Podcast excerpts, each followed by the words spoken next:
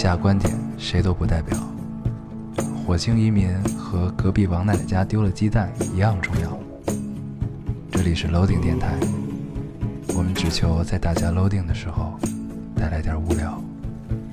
Felt like the weight of the world was on my shoulders.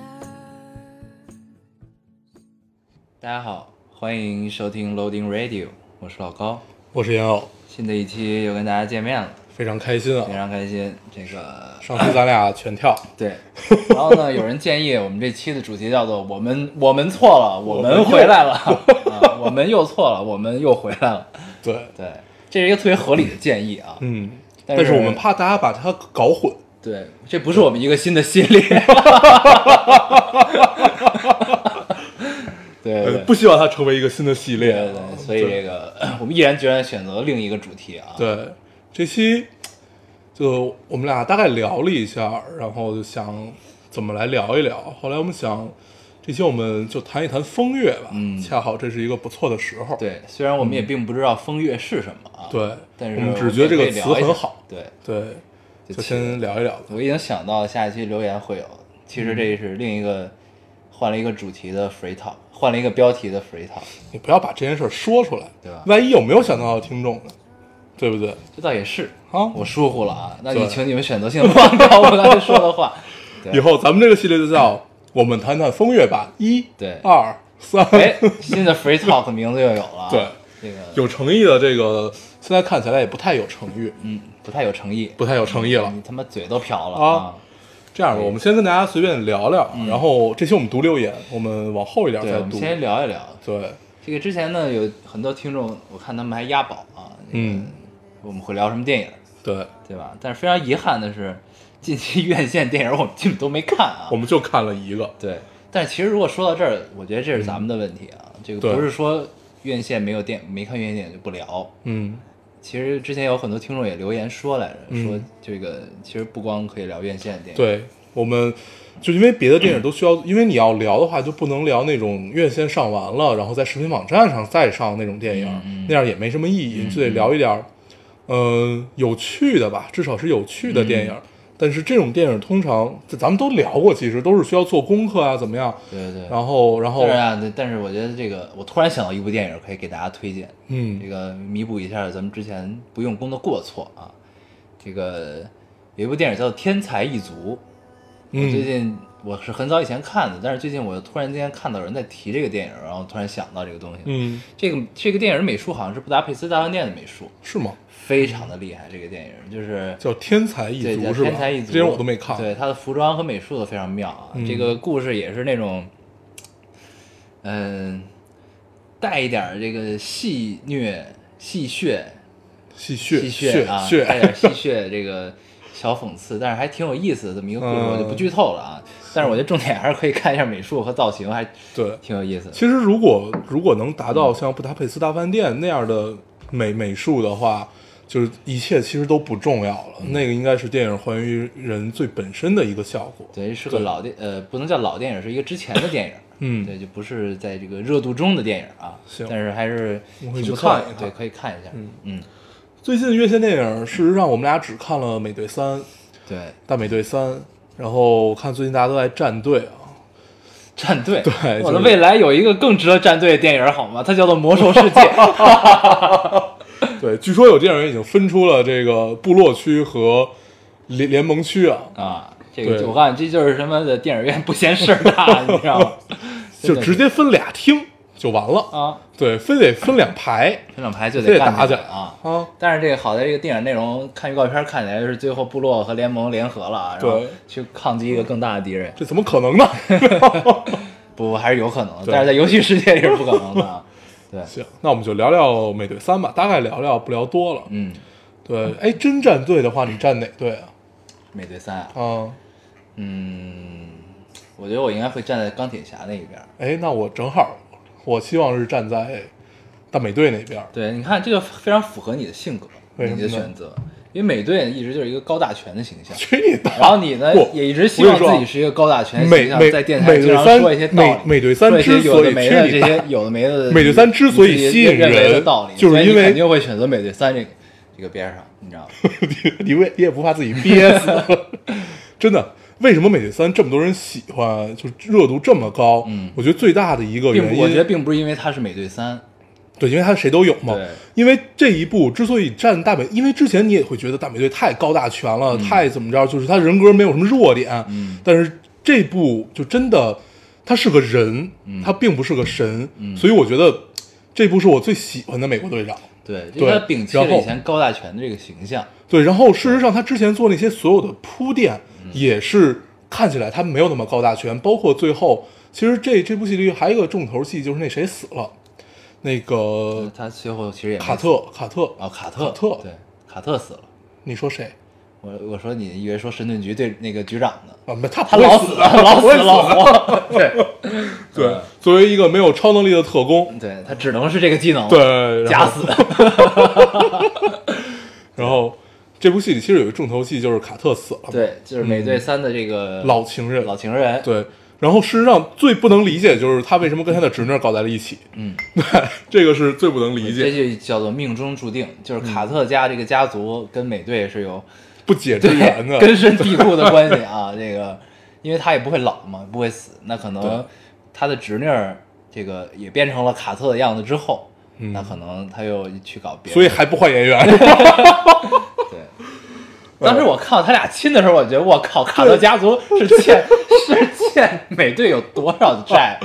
对，嗯因为美队三最吸引人的地方，其实就是大美队的转变和他跟冬兵之间的这个羁绊吧，就能叫。我觉得最主要、最出彩的是，因为里边加入了人性的探讨啊。对对对，这些东西，他们首先先是被恶势力挑拨，嗯，然后呢，自己有自己的观点，然后都觉得自己是对的。对，而且最精彩的在于这个恶势力一点都不强大，嗯。他只是一个普通人，希望报一个小仇的嗯。普通人，当然对他来说是大仇啊，嗯。就在呃以以世界的角度上看起来，他这个仇没有多大，嗯，对，呃，被一个普通人挑拨到两波的英雄开始内战，这是特别真的真的拿捏的特别好，这说明什么问题？这说明从根本上，这些复仇者联盟里的人，他每一个人的观点其实都是不一样的，对只是恰好大家能力都非常强，世界又需要我们拯救，对然后又有一个假死的局长把我们攒在了一起，然后，嗯呃，如果我们看完美队一和美队二之后，然后你去看美队三，你会发现一和二都特别有道理。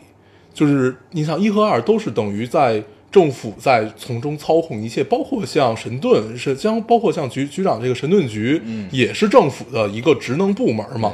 然后都是其实跟九头蛇是有很 其实没有什么特别大的区别的。对一个他们之间还有很微妙的联系，对然后，呃，所以所以大美队肯定是不相信政府的，所以他才不会去签那个协议嘛。嗯但是协议本身也只是一个导火索而已，嗯嗯就是为了让让大家在机场打一架。嗯，嗯，而且猩红女巫实在太美了，所以你不得不站他这队。你决定喜欢猩红女巫。这个梗还没有玩对过。这个梗好像听众不太知道啊。对对对，这个这这个梗是在复联二的时候我说的，你来讲一讲你这个梗。就是当时我们看《复联二》的时候，门口有一个大海报，然后 这个海报说明了好多人跟好多人的关系，就在这里边的关系。然后你会发现箭头最多的是黑寡妇，以前我是就特别喜欢黑寡妇。的，然后后来发现原来她跟好多人都有关系，而事实上猩红女巫又特别美，然后我决定开始喜欢猩红女巫了。那你知道黑寡妇跟很多人有关系的时候，你有些伤心，啊！然后从此你决定喜喜欢猩红女巫。巫，关键是“决定”这个词用的非常妙。我决定喜欢他了。对这个梗玩玩不腻的，每回上都会有。而且我就听他们说，听一个资深剧迷啊，就是资深漫迷说，其实猩红女巫的能力在这个电影世界里还没有充分的表现出来。嗯嗯然后说漫威宇宙多次重启，就是因为猩红女巫，啊所以他一不高兴，他一发大招，然后整个就需要重启，因为资深漫迷是谁啊？你不需要知道。然后，反正整但是我觉得可以找他来聊一聊，找他来帮我们聊梳理一下漫威大宇宙的这个世界。嗯，他应该是不会来的，远在远在天天的另一边。咱们私下聊聊这个事情啊。对，对，然后这整个，呃，因为他，所以他就多次重启嘛。然后后来我就细想了一下这件事儿，你想猩红女巫这个能力是能操控一切东西，嗯，所以她也能移动一些东西。，对她也是能操控空间的，嗯也就是他能打破空，就就像闪电侠一样，嗯。她也许跑的速度足够快的时候，他是能穿越的，嗯，对。穿越时间。对，然后他可能具备一种打我我我没看过那个漫威的漫画啊，就是你现在聊的都是你的脑洞。对对对，我现在聊的都是脑洞，就也许他具备这种能力，可能就是打破空间的这种就是多多维度的能力嘛，嗯。这都是我自己想象出来的啊。但是看《美队三》的这个过程中啊，我觉得其实最牛逼的是奥创，奥创就是那个红人那是幻视，呃，对对，幻视幻视啊，不好意思啊嗯，Vision，对。幻视，嗯。对，其实他是最牛逼，他只不过没打而已，对。就是老子不不屑于跟你们打，，而且这部戏里头，他特别亮的地方在于他有感情，对他喜欢猩红女巫，对他真的是具备了感情的，所以他打歪了嘛。对，但这里真的，我觉得就是在美队特三里啊别妙嗯就最牛逼的其实是幻视，他只是没使劲而已。他是站在一个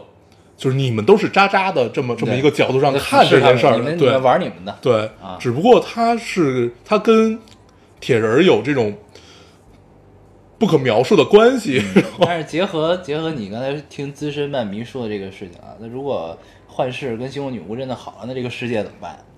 嗯，掌握在他们的手中。对，掌握在一对谈恋爱人的手中，而且有一个性格还不太稳定，对对对，还是挺有意思的啊。嗯但是美队三看完之后，一个是爽之余啊，最大的一个收获，呃，最大的两个收获吧，嗯，就是蜘蛛侠回归漫威啊，大家庭这个了。太妙了，对，值得期待啊！对而且这里蜘蛛侠也非常出彩，对非常拼一个拼逼啊，好嗯对，非常好。而且不是说前前两个人演的不好啊，但是你这么看下来，这个蜘蛛侠反正特特别贴贴我的这种对蜘蛛侠的印象，嗯嗯，就他就是他是一个这个纽约布鲁克林街区出来的这么一个对那个那种对一个小小高中生嘛，其实就是，嗯然后对里边还有一个梗特别好玩，就是他跟美队的对话，说你从哪儿来的？我从布鲁克林。然后那个大美队说我从皇后区。嗯嗯，后来也有人告诉我，这个其实是一个特别就在纽纽约这两，个地方，纽约城里边的对一个比较啊，他们这个他们有地域歧对视，对对，一个比较非常有意思。嗯，这个，然后另一个收获就是那个黑豹系列应该也要开启了，对，啊哎，我还挺喜欢他的，嗯，他挺就是，那个王子，对，对，其实他应该是最有钱的，而且是最有权力的，在整个漫威世界里边。就所以说，如果他想的话，他应该比钢铁侠牛逼，是这意思吗？他肯定比钢铁侠有钱，他坐拥一个王国呀。嗯你这么想，嗯钢铁侠他再有钱，只是卖卖军火而已嘛，嗯对吧？嗯，所以，其实大美队真的是这么多漫威电影里面特别出彩的一个了。再有其他的，其实可能就是像，呃，银河护卫队，银河护卫队是特别亮眼的一个存在，包括像蚁人儿，死侍，对，死侍，死侍因为没上映，还没有、没有那么多人看嘛。对对，反正这这个这个话题咱们之前聊过啊，嗯就是超级英雄接地气儿，然后用更生活、更市井的手法去表现，是未来的一个趋势啊。对然后我觉得这只是我们的推测，我觉得这个大家也可以拭目以待，看后边的这个超级英雄的系列电影会怎，么拍啊。应该是会越来越有趣。对就把大家攒到一一起，然后怎么玩都行的这么一个套路。对对，那天有人不是不是有人，那天饼干嗯他给我发了一张图，是四个人坐一桌，嗯就是四个英雄坐一桌，那四个人分别是星爵，嗯然后死侍，嗯，然后蚁人和蜘蛛侠啊他们四个人坐一桌，对，四个人坐一桌。然后有一部电影就叫《嘴炮侠》，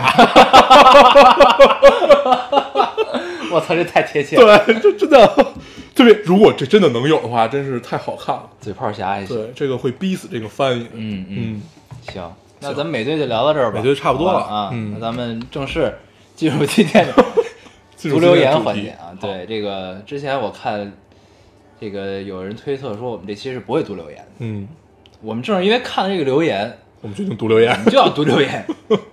你先读一个吧。啊。行。嗯，呃，这位听众说，今天考试考到了《三体》，我也要读这个。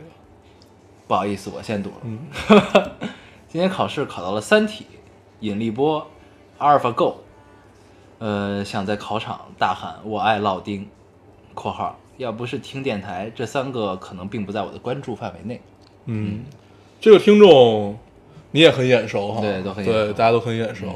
然后前两天电台我们还转了一个他的微博，对他一直在默默地替你支持我们他一直在替你做你的工作，你知道吗？不是我们啊，他一直在替你完成你未完成的工作。，对，这正常来说，我应该每每每期都去说一下这个片尾曲啊，然后那个那个那个那个那个这期的背景音用的是什么。嗯但是后来我发现说这件事儿并没有什么意义。不还是有意义的，只是你告诉自己对 但是突然出现了这样一个听众，让我真是由衷的喜悦。嗯，呃，请你坚持下去。你也坚持一下好吗？我看到有一个另外的听众被点赞数最高的评价，他那个微博是这是一个听众比主播负责的电台，然后我就默默的点了点头。对，然后这个听众也是当时做那个我们北京攻略的那个，就是我们聊到的一些饭馆啊，然后小卖部啊什么的，然后他做了一个攻略。对，要在这里再次特别感谢一下。嗯，嗯，我觉得主要还是你应该多谢谢。对你别逼逼了，你怎么你天天这么不负责任？你这个人 啊！对，你真的想让我聊起来这件事儿？来，咱们该该你读留言了啊。嗯，那我读一个这个吧。这个听众说，我之前和朋友说，老高回来第一期要是读留言的话，我就敬他是条汉子。然后朋友（括弧正经脸）（括弧完毕），这是个流程啊，一定会读的。嗯，然后我说赌十天饭，最后他说，嗯，谢谢老高的饭。嗯 这是评价你上一期的，啊，对所以他确实赚着了十天饭。对，他要是如果在这期赌的话，他就该输了，嗯，对吧？太遗憾了。对，竟有一丝看热闹遗憾不嫌事儿大的这种状态。竟有一丝遗憾。好，你读一个。这个就是说，呃，本以为你们会聊北京遇上西雅图，刚考完一模就奔去电影院看了，作业都没写完，然后到家都九点了，转天还上课，万万没想到还是没有压对片儿。你知道吧？就是为什么我们最后也支持这次我们要聊风月啊？嗯就是因为现在在大家大家的心目中啊，这个电台就是变成了一个聊电影的电台。然后呢，听众乐趣就在于赌他们下期聊什么，院线上什么，从里挑的。嗯，我觉得他们会聊这个，然后赌一下。但是我们就是一个不走寻常路的电台。对，就是这样。对，你看这个有事实胜于雄辩啊。这期我们没有聊电影，哎，不，但是我们还是聊了。那压美队三的赢了。对，因为美队三这种是你跳不过去的，嗯就你怎么着都会聊一聊。对对对，行，我读一个啊。这个听众说，电台是我们互相取暖的地方，可似乎我从你们身上汲取到的温暖更多，有时会因为这种没有付出而得到的温暖，惶惶不安，常常会害怕没有下一期。这种不安，并没有因为你们的承诺而消退，我操，我操！或许太珍惜了，才会如此小心翼翼。我们的承诺是有多么的不走心。这是一个特别敏感的姑娘。嗯，那我们再承诺一次吧。嗯在我们能力范围内，我们一定会做下去的，不管中间跳多少期，我们一定都会跟大家见面。嗯，对，当然我们尽量不跳，尽量不跳。所以这个听众的愧疚感，到底来源于何处？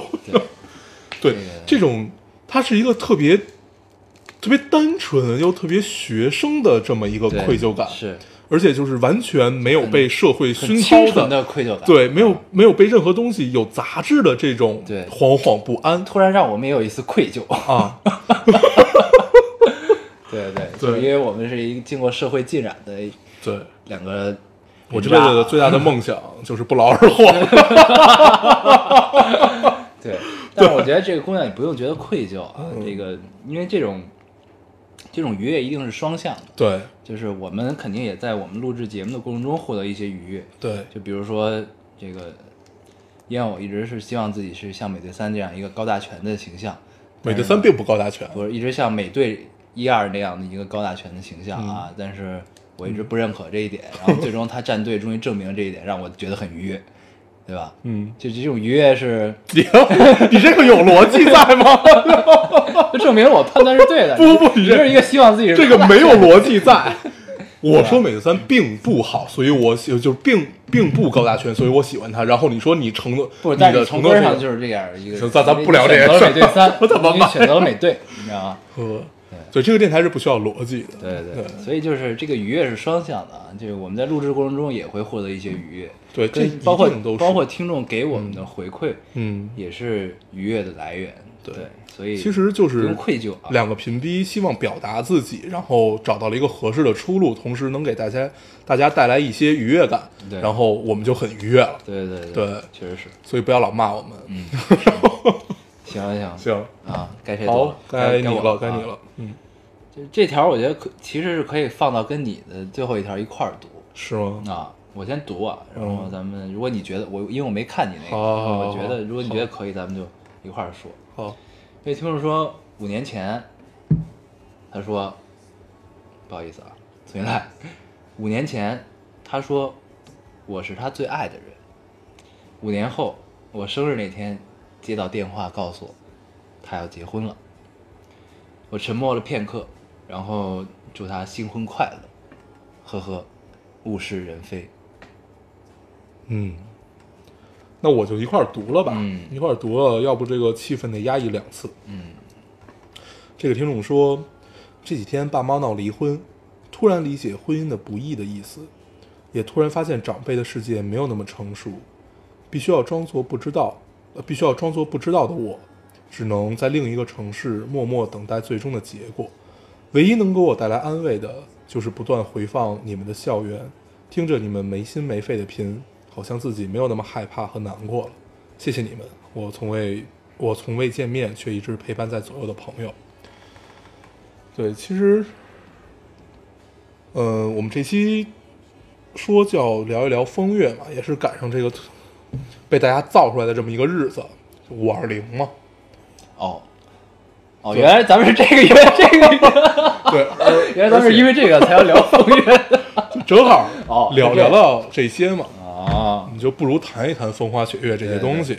对，我们也很久没有聊过爱情了，因为发现自己并不一定能驾驭得了。然后，其实我们没法驾驭一个特别，就是任何一个特别大的话题，但是我们总是想努力的去驾驭它。对，人都是不自量力的嘛。对，都是希望往上能够，对，所以能聊到哪儿就算哪儿吧。然后，如果我们这期聊的能让刚才我们读留言的这两个听众多少有一丝宽慰吧，那其实目的就已经达到了。因为就是太，我我们没有看完所有所有所有的留言，但是刷了刷，然后看到这两条，我们就把它截出来，说正好还是挺切题的，跟大家分享一下。嗯，在我们有限的人生经历里面啊，然后就算能聊多少聊多少吧，就跟大家聊一聊。那天我有一个朋友要结婚了，是我呃一个高中同学吧，就算，但是关系一直都很好。虽然多年没有见面了，但是 就就他真的真的真的是还很好。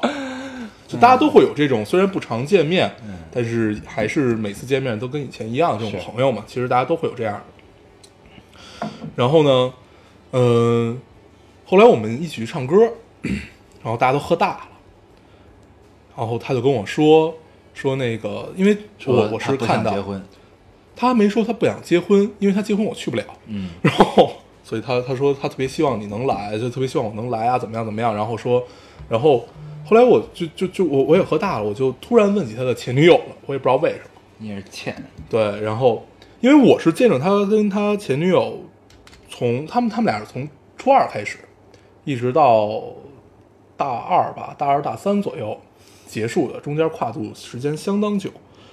然后基本是建立了，就就见证了这这段感情从无到有的这么一个过程，然后又从有到无。然后他跟我说，啊不，我想起来，不是我先提起来，是他先给我提起来。他说那个姑娘，呃，在四月份已经结婚了，还是在三月份已经结婚了。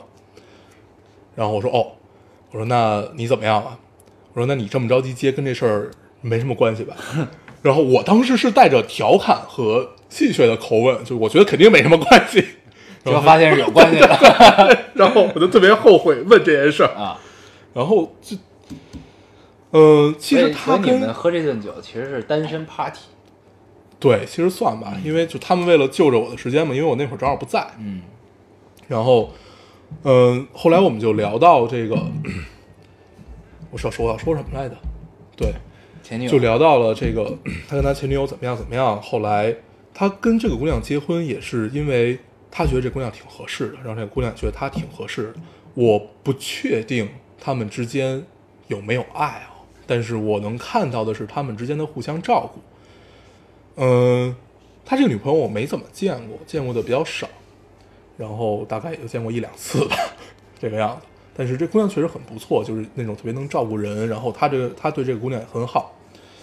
但是他喝大了之后跟我说了一句，其实他这个婚礼他都没有怎么精心准备，因为那个姑娘不是他，那个他就应该就是他的前女友。啊。嗯。嗯，我听的第一反应就觉得这事儿这事儿特别脏。有点歪，对这事儿对于我来说，这是一件特别脏的事儿，但是我没有跟他说，因为我怕他打我。对，这个人就是经常打人，对，特别喜欢打各种人，他经常打自己的兄弟，对，然后呢，他打你，对他真的特别能打，然后，然后，从我的概念里，我就觉得这件事儿特别脏，他应该不会听这个电台的，但是我还是由衷的去祝福他，因为我身边不是他一个人因为合适去结的婚，你身边应该也有这种，因为大家很合适，然后就去把这个婚结了。嗯，从我的主观上是不能接受这件事儿的，而且从客观上，我其实也他妈不太能接受。我觉得结婚应该是只有一个理由的，就是因为爱，其他一切的一切都是锦上添花，而不是雪中送炭。所以，就是当他跟我说完这些以后，呃，因为他是我的好朋友，所以我理解他。但是，但凡换一个陌生人，我可能都会觉得他特别渣。嗯，嗯，因为我我不知道这个姑娘的情况啊。如果这姑娘对他是爱的话，那这件事就更渣了。嗯不啊，但这个事儿啊，就这种例子，咱们确实不能说见的很多啊，但是咱们确实讨论过几次这个这种情况，对，咱们也没在电台里讨论过，咱没在电台里讨论，没有没有，应该是嗯没有的，我记得。对，咱们就那就是私底下讨论过几次，嗯就是这个咱们的观点其实是一致的，对，就是如果这段感情连爱都没有，他是不配婚姻。的。对，那在干嘛呢？嗯对吧？嗯，但是呢，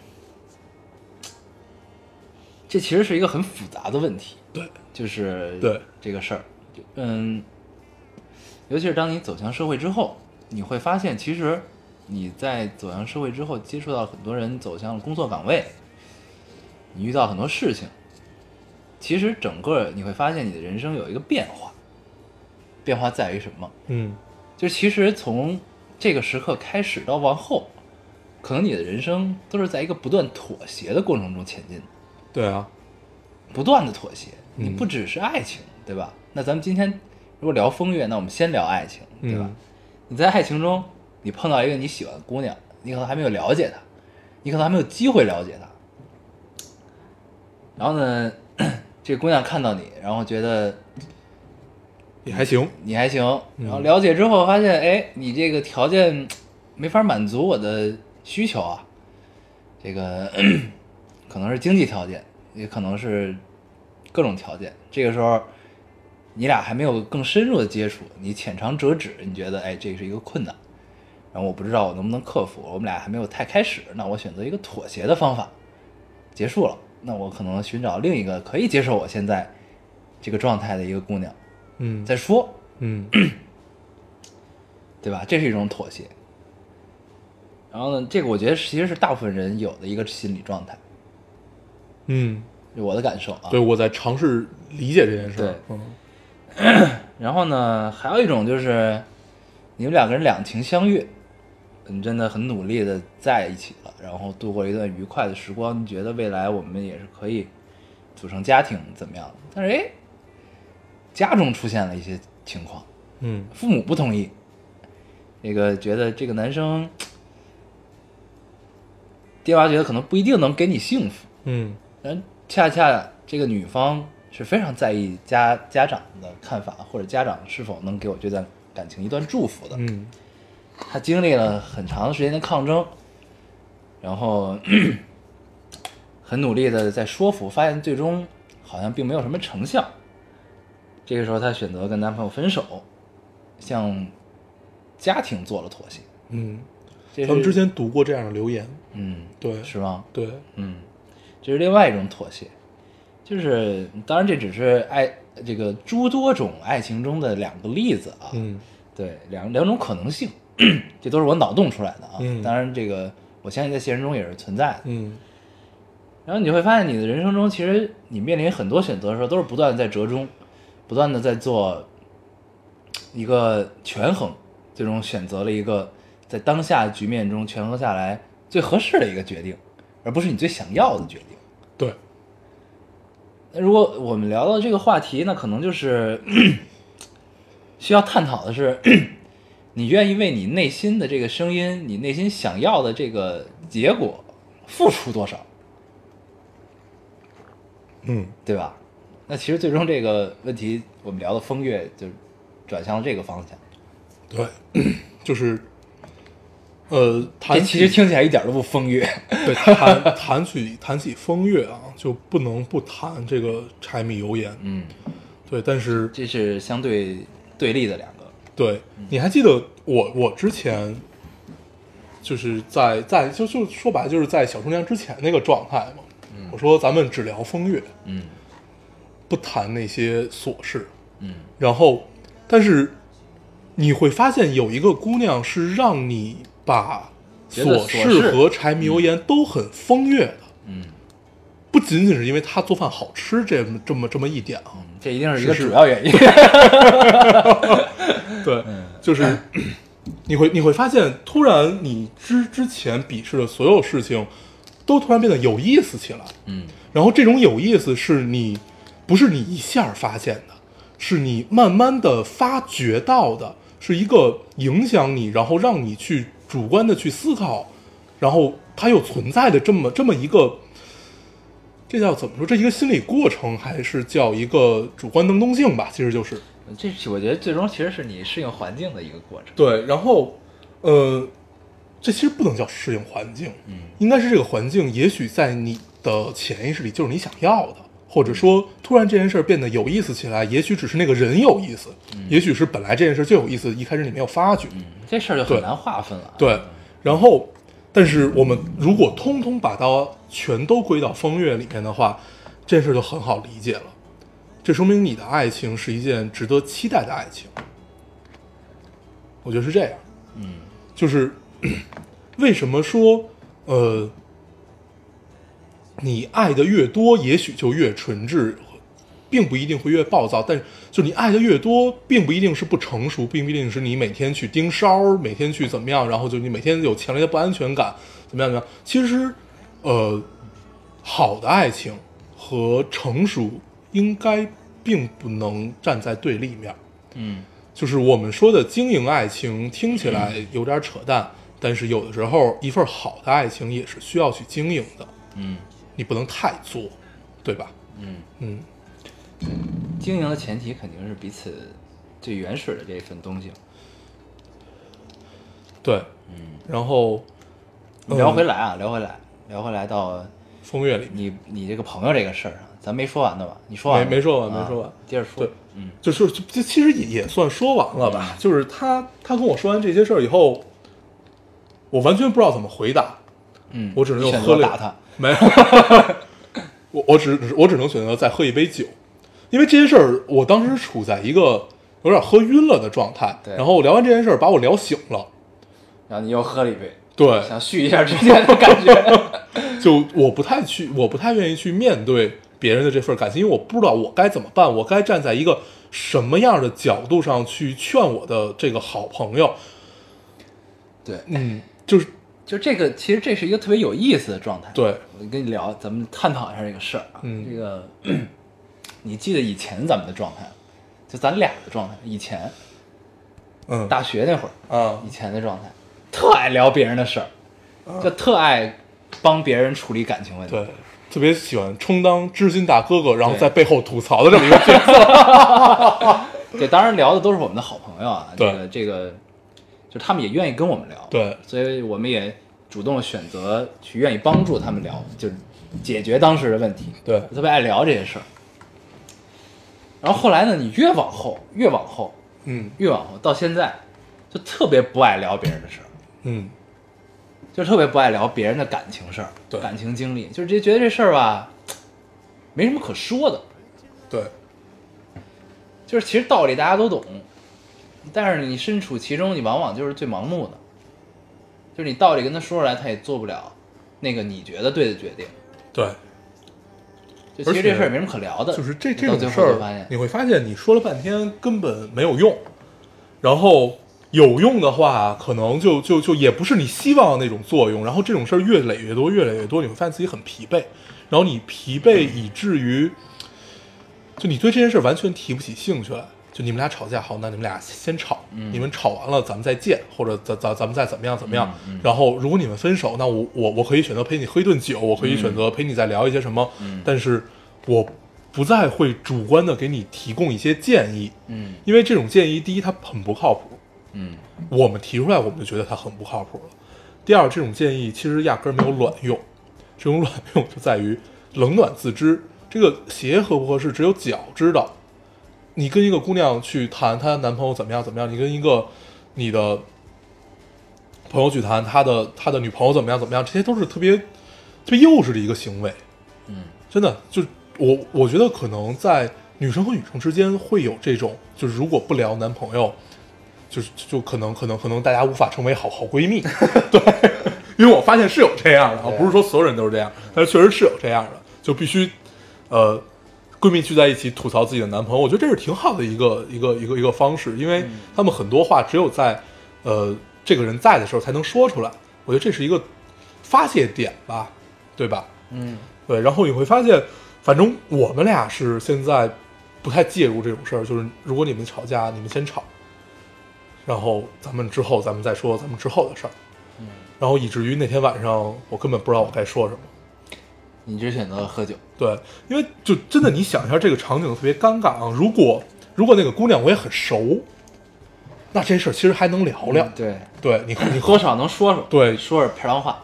对，如前提是哎那个姑娘。这她那么好是吧？啊，对你多你多少还能还能鼓求几句，是不是？然后，其实这姑娘你也不熟，然后但是你对她之前那段感情巨他妈熟，然后就是你完全见证了所有所有所有所有所有的东西，然后这事儿怎么聊？同时他又他又是你一个对他马上要结婚了，对，他还是你一个特别亲密的朋友。嗯，你说我劝他你别接，就是如果按照我的我的爱情观来看，那我肯定是劝他不接的。嗯，就是如果不是纯是爱情，我不愿意就怎么样怎么样。但是你不能这么干，说出来他一定会打你。对，就咱们不聊这件事儿啊。就是你，如果你是一个，就是但凡成熟一点儿的人吧，就你你你就不太会去去破坏这种事儿。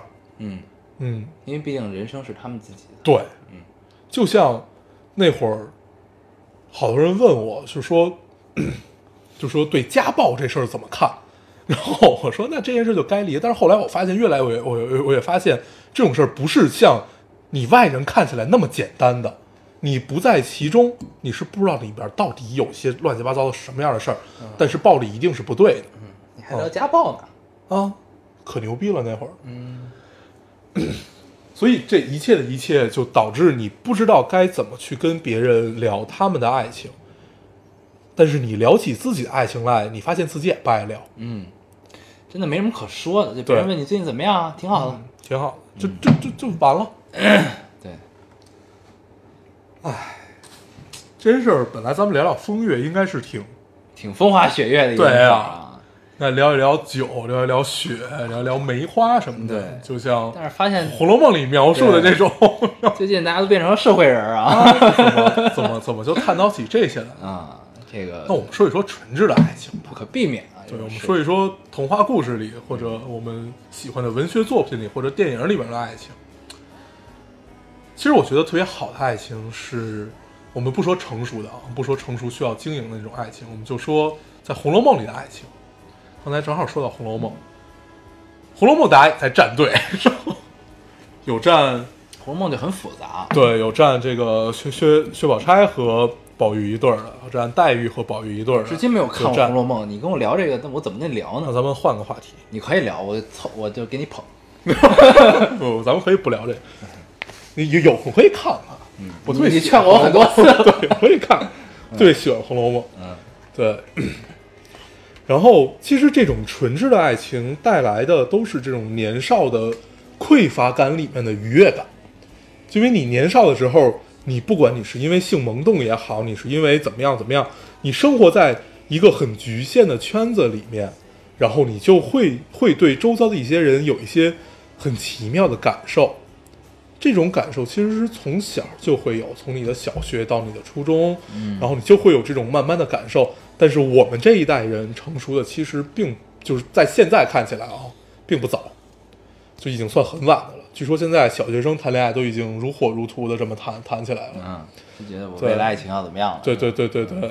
然后我们小学的时候还撒尿和泥呢，对，就真的真的不一样还扮演帮派，啊！对对对，恶人谷，恶人谷。对，然后这，你说这是网络带来的吗？就他们作为互联网的原住民，是啊这一切的一切都是是啊，这个信息太发达了。是啊，嗯因为信息没有监管啊，对，这有监管了，又引出另一个问题了。嗯，分级，不 不是这个，不只是分级的问题，就这个这一监管就引发很多事情啊。那你有这东西，那我有没有我的秘密啊？对吧？这个就涉及到了更深层次的问题。对，这个，对，咱们接着聊啊。这个，我记得有一期那个咱们的主题叫什么来着？少年像个英雄一样去战斗。啊，这是咱们聊游戏，对，嗯。就其实我那个那那个主题的名字我是特别喜欢，啊，为什么呢？这其实都是有对照的，嗯。相互对比。就是少年吧，什么少年像英雄一样去战斗吧，这是一个口号，嗯，对吧？这其实是一个特别特别诡异的梗，嗯。你知道这梗是怎么来的吗？我当时想起这个题目，就是因为你知道 EVA 吧、嗯 e v a 被引进之后，然后虽然删了很多啊，就删了，就基本删完就没没法看。嗯，然后中文的翻译叫《天鹰战士，天鹰战士》，然后它的片头曲是鞠萍姐姐唱的，嗯然后就是什么少年什么什么勇勇敢的什么去啊战斗吧，怎么样怎么样。后来我把他这句话改了一下，就是 就像个英雄一般的去战斗，其实他是这么来的。但这句话我觉得特别好，嗯，这是为什么？这个对照啊，我嗯们就要说，因为之前我刚才说了，说大家走向社会之后，就会发现你的人生是在不断妥协中前进的，对吧？嗯这你跟这个不断妥协在中前进这个一对照，那这句话就觉得特别燃，嗯特别好，嗯 对吧？就勾起了人们的一种叛逆心理，嗯你明白我的意思吧？嗯，我不知道听众明不明白啊？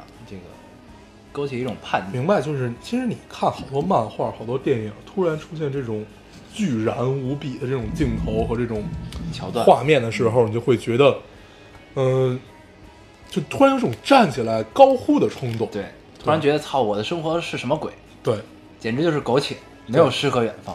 就包括这个诗和远方这种东西啊，都是相对照而看的。为什么这句话会流行起来？到现在他妈什么人都在用啊，也是这个原因，是这是一种生存状态，对就是这样。这个，草，聊到这我都忘了我之前要说什么。我想想啊，像个英雄一样去战斗。对，像英雄一样去战斗嘛。包括这个，之前有一句特别流行的话，具体怎么说我忘了，就是什么儿时的什么英雄梦想，这首歌吧，对，就反正之类的嗯这些东西。嗯，所以我们聊得很沉重。对，就是我想说的是，就其实我们想聊的风月，就是诗和远方和像英雄一样去战斗。对，对这个东西呢，正是因为有了这种妥协的状态相对立存在，它这个东西才会出现，就诗和远方才会出现，嗯像英雄一样去战斗吧才会出现。嗯但如果没有了现在这个状态，那诗和远方也就没了，嗯，也就不会再被人提起了，它是存在的。，对，这就像之前我在年少的时候跟别人聊起自由这件事儿，嗯那会儿觉得自由是无比纯质或者怎么样怎么样怎么样，然后突然有一个人问我，你觉得什么是自由？嗯是假假假如说自由是漫无目的，没有一个圈儿的话，那就无所谓自由与否了。嗯自由就一定是有一个束缚，有一个圈儿，嗯你去突破它，嗯，这个叫自由。对，这都是相对而言的嘛。对你包括我们想说的这个爱情中的风月，就是一定要有爱或者怎么样。其实大家希望都是这种最原始的东西，就是我们俩彼此相爱。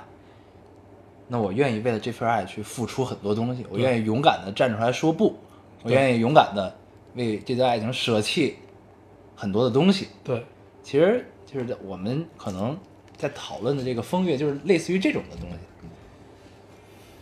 嗯你觉得呢？嗯，是吧？对，所以风花雪月，我们看不到、摸摸不着，我们能存在的只是说出来和幻想。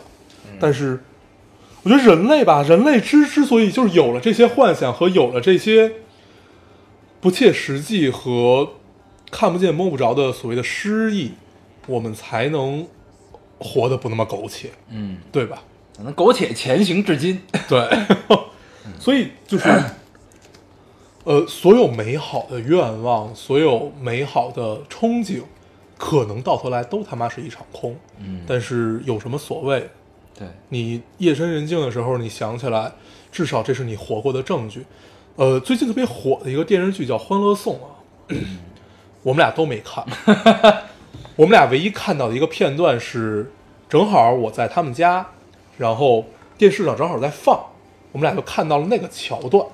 嗯，那个桥段我们那个桥段我们俩一直在骂，我们俩一直在骂，然后旁边那个姑娘都已经疯了，就是就特别诧异的看我们俩对，啊，这不就是一电视剧吗？你们为什么是这样的？嗯，然后可能也是因为很久很久没有看过国产电视剧了，就对其中的狗狗血有点不能理解。然后我们看了看到那一段是哪一段呢？是那个蒋欣，对蒋蒋蒋欣扮扮演的那个角色叫什么我忘了他的爹妈啊，然后住进了他的房子里，然后发生的那种特别特别傻逼的事儿嗯。对，然后我们俩就一直在骂，我说怎么有这样的爹妈，怎么样怎么样。后来我我们俩在回想，是不是真的有这样的爹妈？嗯是应该是真的有的，应该是真的有的。嗯，可能他是很多种爹妈的混合体啊。嗯，但是肯定是有的。嗯，反正当时看的特别不爽，就特别想砸电视的这么一个冲动。嗯，对，当时我真的想砸，反正你没家电视。但是碍于是我的电视，所以没有砸，对吧？对我我的我就更不会砸。对，然后，嗯、后来这这这件事儿还是给我挺大触动的。就本来以为自己好像已经宠辱不惊，或者或者不能叫宠辱不惊吧，就是你看，你就一直觉得自己是一个高大就，不太会为这种虚幻的事儿，然后动这么大肝火。嗯但是后来发现，其实还是年轻。嗯你年轻就一定会对很多事儿愤愤不平，很多事儿你会有一种，就你想要骂、想要说出来的这种冲动。对我觉得这种冲动是特别原始而且特别好的。对，它会让我特别好。对，它会让我回想起我们的少年时光，不管你是打架也好，喝酒也好，那会儿你是不要命的。我们怀念自己不要命。看我们都苟且的活了下来，虽然我们都活了下来啊，但是变成了社会人。对，就是我们怀念那那会儿自己不要命的时光，那会儿一腔热血，一颗赤子之心，然后好像自己能改变一点什么的这么一个状态。嗯，就是其实说到这儿，就有有一种浑身热起来想要站起来的冲动。嗯，这也是风月。对，但当但是当然就是你在怀念这个当年的这种莽撞啊，这种嗯冲动，这种不计后果的时候，当然你现在不会这样，对对吧？现在不会这样，但是你有的时候你现在就像我们看到《欢乐颂》这个桥段，我嗯们很愤怒一样。然后呢，你有的时候你就会想，其实 你归根结底，我现在也就二十六岁。咱们不是十六岁啊吗？不不不，咱们现在认真的聊这件事儿啊。对，你归根结底，你是一个二十六岁的男青年，嗯，对吧？你总会遇到一些事情让你觉得愤愤不平，觉得他妈这个时候老子就应该站出来去他妈骂你们丫的，嗯一帮傻逼。嗯，我觉得，就我经常，反正我最近会有啊，这种这种状态已经持续快一年了。就你经常会有那种特别想要出去打一架的冲动，我操，那我没有。对，就是这种，就因为有很多事儿把你压压的特别烦躁，嗯。然后你就突然会想起自己在上高中或者上大学的时候嗯。的那种不顾一切，嗯。对，然后但是后来想想还是算了，对，这个算了的过程是你成熟的过程对，但是热血要有，对。热血是要有的，对，但是你就有的时候在某种情况下，你觉得你该站出来的时候，那如果当时你觉得你该站出来，你经过了一番考虑，对吧？嗯就是所谓的成熟的表现，你要去考虑后果，嗯考虑这些东西。嗯那你最终还是选择站出来的时候，那你就应该义无反顾的站出来。对。然后这种站出来，其实是对自己的一种负责吧，嗯应该是对自己的一种负责。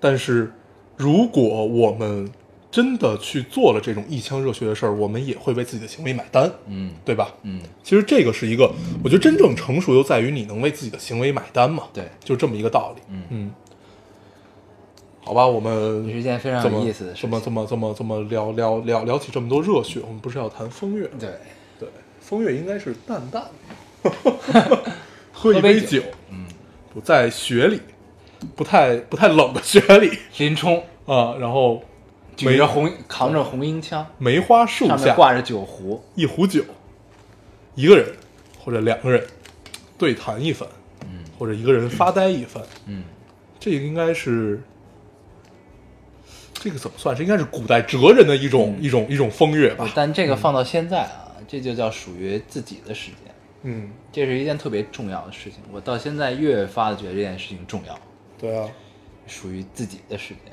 就这事儿，我记得咱们在电台里应该是聊过的。就到现在，越到越往后越觉得这个事儿特别重要，就是因为你每天睁眼之后，因为微信这个东西啊，它是好东西，但它也不是好东西。你明白我的意思？就是它在某种程度上无形的绑架了你。嗯，就是这个东西，所有社社交的软件其实都是这样。对它给大家提供了非常大的方便。嗯，嗯，时刻都可以在沟通，但是无形中也把你的自己的空间挤走了很多。所以每天这个你睁眼就充斥着很多事情，你到结束工作回家，然后呢，好不容易有了一点属于自己的时间，也被微信占走了。嗯，这个跟你说点这个，说点那个，然后会发现一天就没了。对，发现一天就没了。这也是为什么我到现在喜欢晚睡的一个原因，就当大家都睡了的时候，哎，这世界就清静。清静之后，这个时候其实我没干什么特有意义的事儿，你知道吗？就是待着。对，就是待着，坐在这儿，然后把电视打开，找一个我喜欢的电视剧、美剧，或者找一个我喜欢的电影，嗯在那开始看。嗯看完之后睡醒之后，第二天我可能已经忘了我昨天看的是什么，嗯但是就这个状态，我真的是非常喜欢，就是我必须需要这个时间。嗯。我最近有一个发泄自己的好地方，就是我最近又 重回了暗房。嗯，你发现你在黑暗中，你可能就手机亮了，不是，你就因为你你完你在你在你在等，因为那个充电不是还有一个等待的过程嘛？或者说你就哪怕你不等待，你就是想进暗房里自己待一会儿，然后你就自己进去，然后把灯都关上，你在一个完全黑暗的环境中，你甚至都找不到烟灰缸在哪儿，就只能往地下弹的这么一个照片全着了。往地下弹这么一个状态中，你会发现，你身边就完全是空掉的，就自己在一个谁也不知道的宇宙里。嗯，然后这会儿我一般会打开一盏红灯，就暗房里不都是红灯吗？这会儿这个状态就变得更有趣了。你会发现这种的状态就是是完全独立的，就是它是独立于这个世界的一个状态。嗯，你明白？它不是于这个时候你跟这个世界是没有联系。，对，它不是独立于你自己的状态，它是独立于这个世界的状态。虽然这是一种很自欺欺人的这种想法啊，但是但这符合你高大全的形象。为什么呢？就你，咱们不是要正常的聊这件事儿吗？来 来，聊 对，然后当这种状态下，你是最出东西和最能，哪怕你什么都不出吧，哪怕你什么都不想，但这种时候好爽啊，就真的是好爽啊，就没有任何一个人，没有任何一件事儿会去让你有不安的这种感受。嗯所以黑暗也许会带给人最大的安定。嗯嗯，咱们聊的好深奥啊，就就就就我越来越觉得自己驾驭不了这个话题了。我觉得也是。对，咱咱们就往回差赖了不多了，差不多了往回拉了。嗯这个咱们之前聊到的这个英雄梦想、嗯诗和远方，我觉得总结一下，其实就是这个事儿，就是我觉得，我觉得肯定是有很多人在某种时刻都觉得自己当下生活这种状态是特别苟且的一个状态，嗯。呃，特别不开心、不满意，但是呢，其实当你想想这个诗和远方，像英雄一样去战斗这种事儿，其实跟你也就一步之隔，差的并不远，嗯。只是你想不想，嗯，对吧？对，这种时候，呃，我们无法提供任何一个说你往前冲或者往后退的建议，嗯，但是我们能做的是，就是你要为自己的行为买单。你可以冲动，你要为自己的行为买单。不不，这这这冲动啊，这事儿就狭隘了，聊的，对吧？嗯，不能叫冲动，就是你要为如果你要风月，对，你就要为风月带来的负面吧，带来的代价，嗯，所要买单。咱们这么聊，对，嗯，但其实就是人还是需要风月。你每个人心里都有自己想实现的一件事情，那可能这件事情在当下，在宏观看来可能特别不重要，但你在当下就是非常需要这件、嗯。这件事情，嗯。对吧？反正就是，嗯，成熟不代表不风月，嗯。成熟代表可以为你的一切行为去买单，嗯，为你一切行为去负责。行吧，咱们就不太多说了。嗯，咱们这个总结突然很无力啊！你对发现 对对这什么东西？所以就到这儿了啊最后，最后跟大家说，就是希望大家一辈子都可以活得风花雪月，嗯可以把柴米油盐活得也很风花雪雪月。就像我一样。对，好，好吧那那这期节目我们就这样。嗯，我们还是老规矩，说一下如何找到我们。大家可以通过手机下载喜马拉雅电台，搜索 Loading Radio 老丁电台就可以下载收听，关注我们了。新浪微博的用户搜索 Loading Radio 老丁电台，关注我们，我们会在上面更新一些及时的动态，大家可以跟我们做一些交流。嗯，现在 iOS 的用户也可以通过 Podcast 找到我们，还是跟喜马拉雅一样的方法。好，那我们这期节目就这样，谢谢大家收听，下期再见，拜拜，拜拜。